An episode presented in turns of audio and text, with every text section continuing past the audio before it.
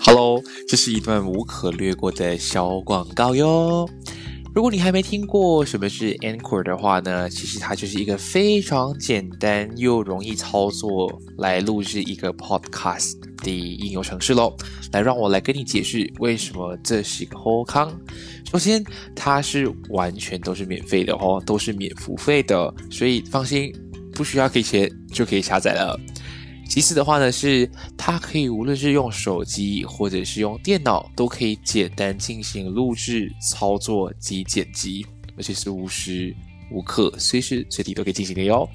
而且呢，它同时也会帮忙同在不同的播客平台，像是 Spotify 啊、Apple Podcast、Google Podcast 等等，同一时间从 Inquiry 一起上线，所以你不需要自己另外去申请 CSS 咯。而且喜欢做播客的你。对于你来说，其实能够顺便赚点小钱钱，那是最好不过了。这里都可以帮你实现这个愿望哦。所以呢，只要想到 Podcast 就只有这么一个地方，那就是赶紧去下载这个免付费的应用程序 Anchor，又或者是上到 Anchor.fm 去开始你的播客路程哟。我们一起在节目上见喽！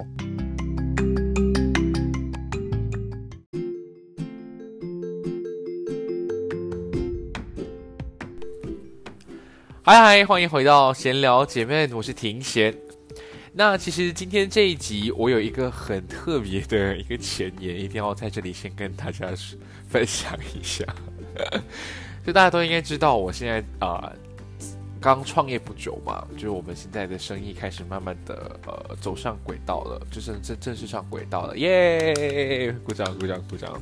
然后但是呢，就是呃，我其实除了在工作以外呢，其实我在其他时间也会做一些自己的事情，像是我录 podcast 啊，然后我会做，我会在 Medium 发文啊，然后可能会，you know 约朋友出来吃饭啊、喝茶，就做一些很自己就是 me time 的事情，然后。呃，很不凑巧呢，其实我的 podcast 最近，呃，就是开始收听的人数有好，不是说好转，正式的，呃，有上升，而且是明显的持续性的在增长。所以对我来讲，它算是一个非常好的事情，代表说我做的这件事情是对的，然后也获得了大家的支持。然后还有一个小小的呃小故事跟大家分享，呃，就是我刚刚在录制之前呢，我有个。我们认识了快，哎呀，怎么讲？二零一四年嘛，到现在快七年的朋友。那其实啊，我老实讲，我们应该不能称得上是朋友，是因为我们是在二零一四年的一个活动上认识之后呢，基本上我们就没有在任何的联系跟交集了。但是就刚好在刚刚录制前。他就突然呃讯信息我说：“嘿，听贤，你还记得我吗？啊，我是在那个活动上的，就是我们之前在活动碰到面的。然后我现在就是有在收听你的 podcast，然后觉得哦，真的有点小感动，这是这是真的，因为我并没有想到，就是我的我的 podcast 能够给人家一个呃。”正能量吗？可以这样讲，给一个很好的一个陪伴，因为他还有说他刚好是刚来到吉隆坡工作，刚好现在是一个人，所以他刚好就是呃边听我的 podcast，然后边在家工作。而且其实不只是他，我身边有几位朋友最近因为呃有条件的新管令的情况之下，其实很多人都都都在家工作嘛。然后我发现大家都陆陆续续拍照给我看，说哎，我都听见你的 podcast 一起工作。其实这对我来讲算是一个很。呃，很大的鼓励跟帮助，所以我觉得啊，这里这这这份喜悦值得跟大家分享好，我要回来，所以我刚刚讲到，我今天为什么录这一集呢？为什么我刚刚前面铺了这么长的梗？是因为呢，我有这么一位朋友啊，先先不介绍他的来历啦，他就是到现在都没有听过我的 podcast，但是他有的时候会跟别人说，哎，他最近都在做 podcast，大家有机会要去听听看，但是他自己一。集都没有听过，甚至是他的朋友，就是一些我不认识的他的朋友，都会主动私讯他说一些关于一些对我的 podcast 建议跟回馈。哦，他都他都很吓到，所以我会更吓到。然后那时候我就问他说：“你你不听的原因是什么？”他其实就支支吾吾的给不到一个答案。然后他就说希望我做一则关于诶宵夜的一个题材。所以呢，就因为为了你，我特地就是准备了一些资料，真的是按着这份良心来跟大家分享。因为我真的是一个不怎么爱吃宵夜的人。好，那。我等我到了今天的故事结尾，我才分享这位大人物到底是谁。好，嗯，说到宵夜，你会想到什么？有可能是你 after 晚餐吃的都叫宵夜，或者是跟朋友去到妈妈，或者是跟朋友在晚上聚会吃的叫宵夜，还是你半夜突然间肚子饿，然后饿醒了，然后去厨房自己煮个泡面吃也叫宵夜呢？其实宵夜的定义很广。呃，对我个人来讲的话，只要是过了晚饭的时间，或是吃过晚餐之后再进食的，我都觉得可以叫做宵夜了。那其实我老实讲，我自己本身对宵夜没有到有很大的，不能说兴趣，就是我对它无感的原因是呢，其实我们家，我都来分享我的家，我家里本身呢。以前到现在都是一直是一个秉持着非常健康的家庭，就是生活习惯非常的健康。就是如果真的认识我或曾经来我家住过的朋友，或认识我家人的你们，一定会知道我家是一个哦 C 倍健康 的一个家庭。那以前的话呢，我从小学到中学，我我爸就是一跟我们讲，晚上超过十点。就不能超过十点睡觉，现在听起来应该很荒谬吧？什么超过十点？嗯，不超过十点应该不可能吧？所以其实以前的我们呢，真的很老实跟你讲，我们家就是一个到了十点，我们四个兄弟姐妹就会自动就是闪掉，是 low battery 的状态，然后就开始要生要死的感觉，就一定要去睡了。然后呢，有的时候你今天你看过年啊、节庆啊，一定会去亲戚家、朋友家的时候，过了十点啊，我们就开始神志不清，就表示到那种我要睡了的样子。所以往往我们一上车，我们四个就睡死，到回到家为止。所以其实宵夜对我们来讲，那个时候是根本不存在的。然后另外的原因是因为呢，基本上我们家都是我爸在煮饭，因为毕竟我爸是一个厨师。以前啦，就是还在有工作，就是还在工作的时候呢，基本上是都是他负责。那现在的话，因为他一个人在外地工作啊，所以基本上平日都是我或者我妈在负责。然后平周末的话，我爸回来，然后他就会负责。所以我们家吃饭的时间非常早，就是有来我家住的朋友一定知道，我们有个习惯就是。不不只是 for family 的，就是如果今天有人来我们家借住什么的，早上早餐是一个 must，就是全部人一定要一起坐在桌上吃饭。我不管你是 guest 还是什么样，就是时间到了，大家都要起床吃饭。所以之前很多朋友就是夜猫子的朋友来我们家住啊，然后隔天就是我们还要把他拉拉起来，然后一起吃个早饭，相当的痛苦啦。但这是我们的习惯啊，所以我们通常都是大概八点多九点去吃早餐。然后大概十二到一点左右就会吃午餐了，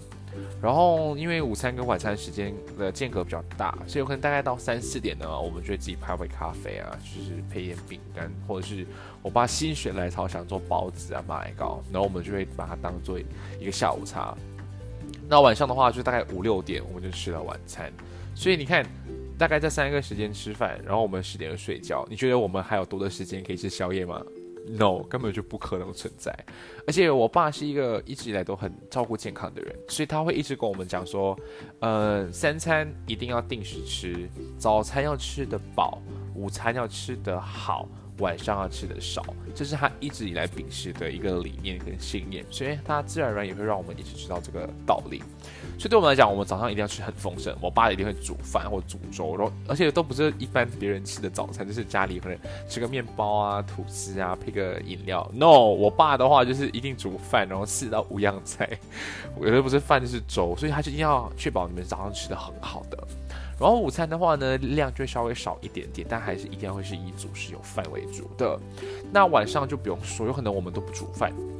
可能我们只是呃面粉茶果，有可能你们叫板面啊，或是米粉个啊，然后我们就配一比较少的菜。所以基本上我们从早上吃的最饱到晚上吃的比较少，这样慢慢的递减下来，其实对身体的接受度相对比较好，不会这么的负荷啦，负荷不来。所以真正呢，到我真的接触到宵夜这两个字呢，是大概中学毕业后吧。我开始工作了，然后兼职也好啊，工作都是十点后才放工，有可能是太忙没吃到晚餐，然后都是 after 十点才开始吃东西。然后慢慢的工作的时间和习惯慢慢调整之后呢，就会有接触到吃宵夜的习惯。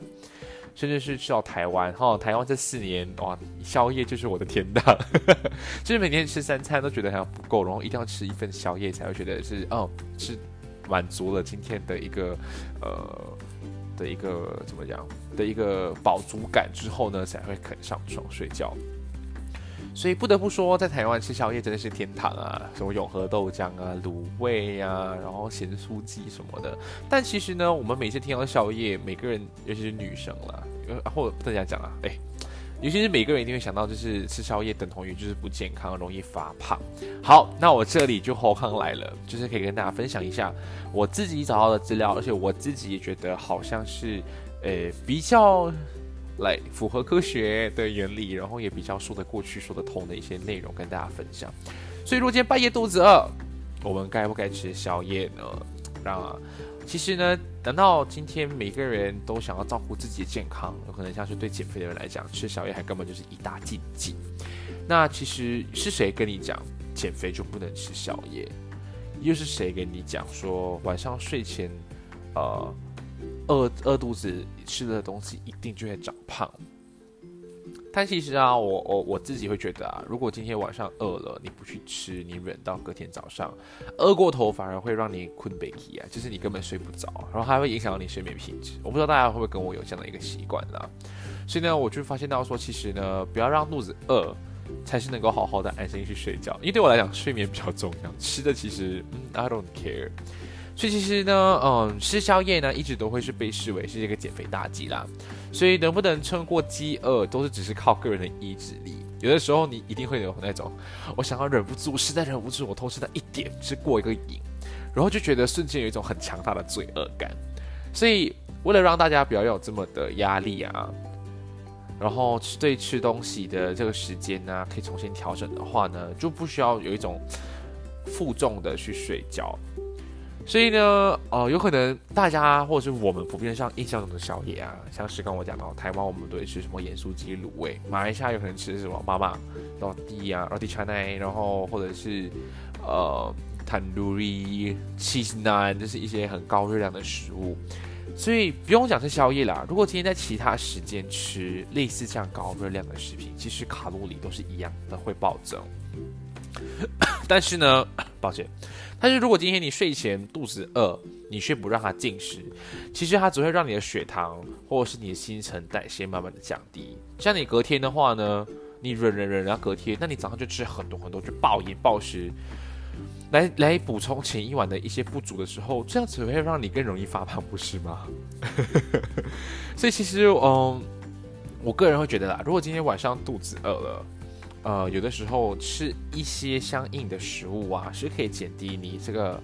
饿的，就是饿的这个感觉，所以其实也会让你的身体能够保持燃烧热量。因为如果今天太饿饿，然后你不进食，身体就一直燃烧的热量，其实你会有一种一直很饿，一直很饿很饿，然后你又睡不着，然后隔天就狂吃。其实我觉得这样对健康更不好啦。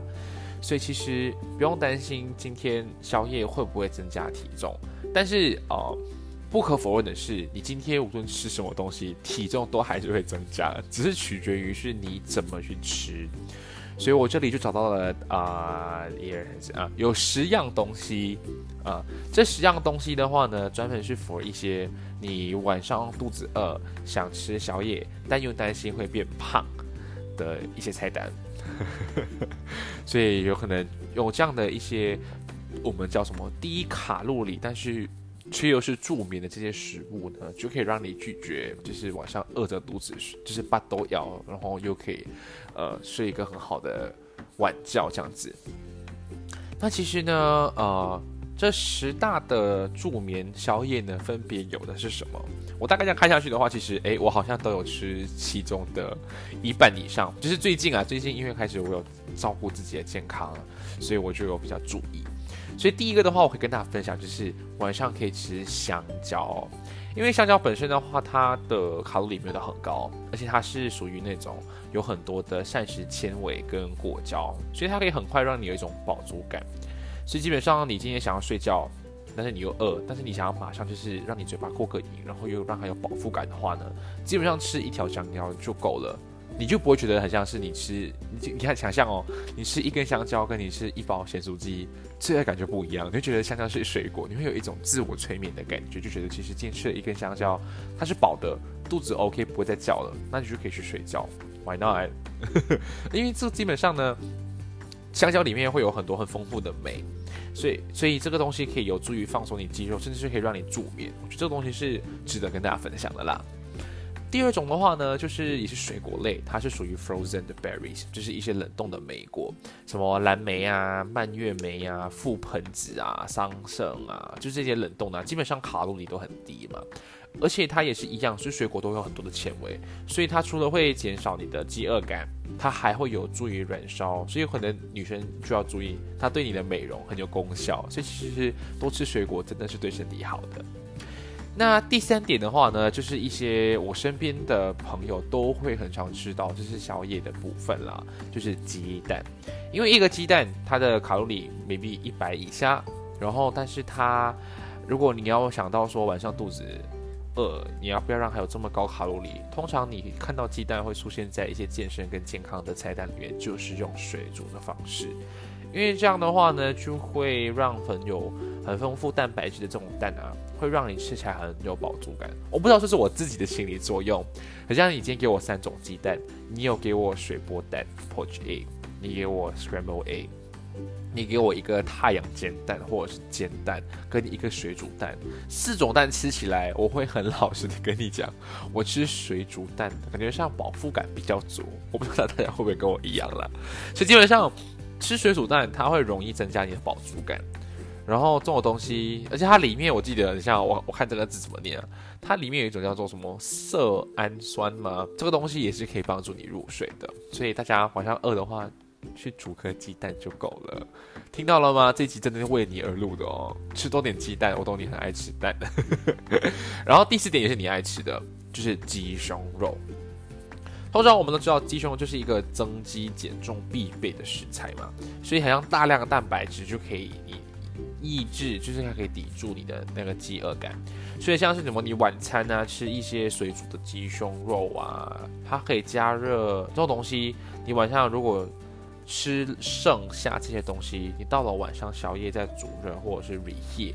它基本上对你的身体也不会有很大的负担，因为它这些热量都还是在一百以下的，所以大家可以放心啦。第五种的话呢，我个人就会保有一点点的疑虑啦。然后第五种就是天然发酵的 cheese，基本上没有发酵、没有没有经过加工的 cheese，它都是没有香料、色素、防腐剂这些，所以它都是有一些很天然的蛋白质、钙质跟刚刚提到的色氨酸，这些都可以帮助呃你的就是保。抑制你的那个饥饿感，而且还会加速新陈代谢，所以基本上我觉得吃的一些气，说不定会对你的睡眠品质有一定的好转哦。那第六点的话呢，啊，就是一些牛奶燕麦片，我不知道以前有有没有听到，有没有听过，或是看一些美剧，一定会听到，晚上睡睡不着，大家都会煮弄着一个什么 warm milk。然后基本上这样子喝了之后就会帮助睡眠，我觉得这个东西是有道理的啦。它有点像早餐，你早上吃什么，晚上吃什么，我觉得这个东西是相呼硬的啦。就是有好不好吃，燕麦片对身体也比较好吸收。那第七点的话呢，是我个人最爱的，就是一定一定要是无糖的 Greek yogurt 希腊优格，因为我不知道大家会觉得优格是一个很容易很好的解馋食品，就是。当你饿的时候，冰箱打开 yogurt，然后你可能从最基本的放一些 brown sugar，它就可以算是一个很好吃的东西，配点水果，你觉得它很健康，所以这种东西都可以。那些重点是没有糖的这些优格都有很多的益生菌，可以帮助你的肠胃蠕动，所以在睡前吃这些东西，它会有助于让你早上就是通便便比较顺啊，也可以改善一些消化不良的一些坏习惯。第八个的话呢，可以吃一些健康、没有调过味的坚果，什么核桃啊、花生啊这些豌豆，因为它们里面都会有很腰豆，sorry 啊，里面有很多的镁跟矿物质，它可以就是让身体的肌肉放松，也会让你助眠。第九，哎，这个东西 我很常吃，就是如果今天你很想吃零食啦，就是半夜最最馋，上面提到那些都。比较不像是零食嘛，那第九个就是了，它就是黑巧克力。越纯度越高的黑巧克力啊，越能够帮助抵制你的食欲。所以呀，它除了会减轻压力，我不知道你你们同学都知道啊，其实。巧克力真的会有助于减轻压力跟放松身心啊！但是我觉得啦，就是晚上如果真的要吃，不要吃一排，太多了，too much，这样会让身体更有负担。你大概吃一小片，就是过个瘾就好了。因为这样子的话，它其实也会让你舒服开心，有何不可呢？那最后的话呢，就是无花果。无花果的话呢，它算是蛮多人推荐，就我有找很多的资料，大家都会推荐吃无花果或者是无花果干，因为它基本上没有到很甜，然后呃，它这样的淡淡的甜味啊其实会有助于解你的嘴馋，然后有很多的纤维可以增加饱足感，所以这以上的这十个东西呀，都是有助于呃助眠的菜单，但是真正的呃。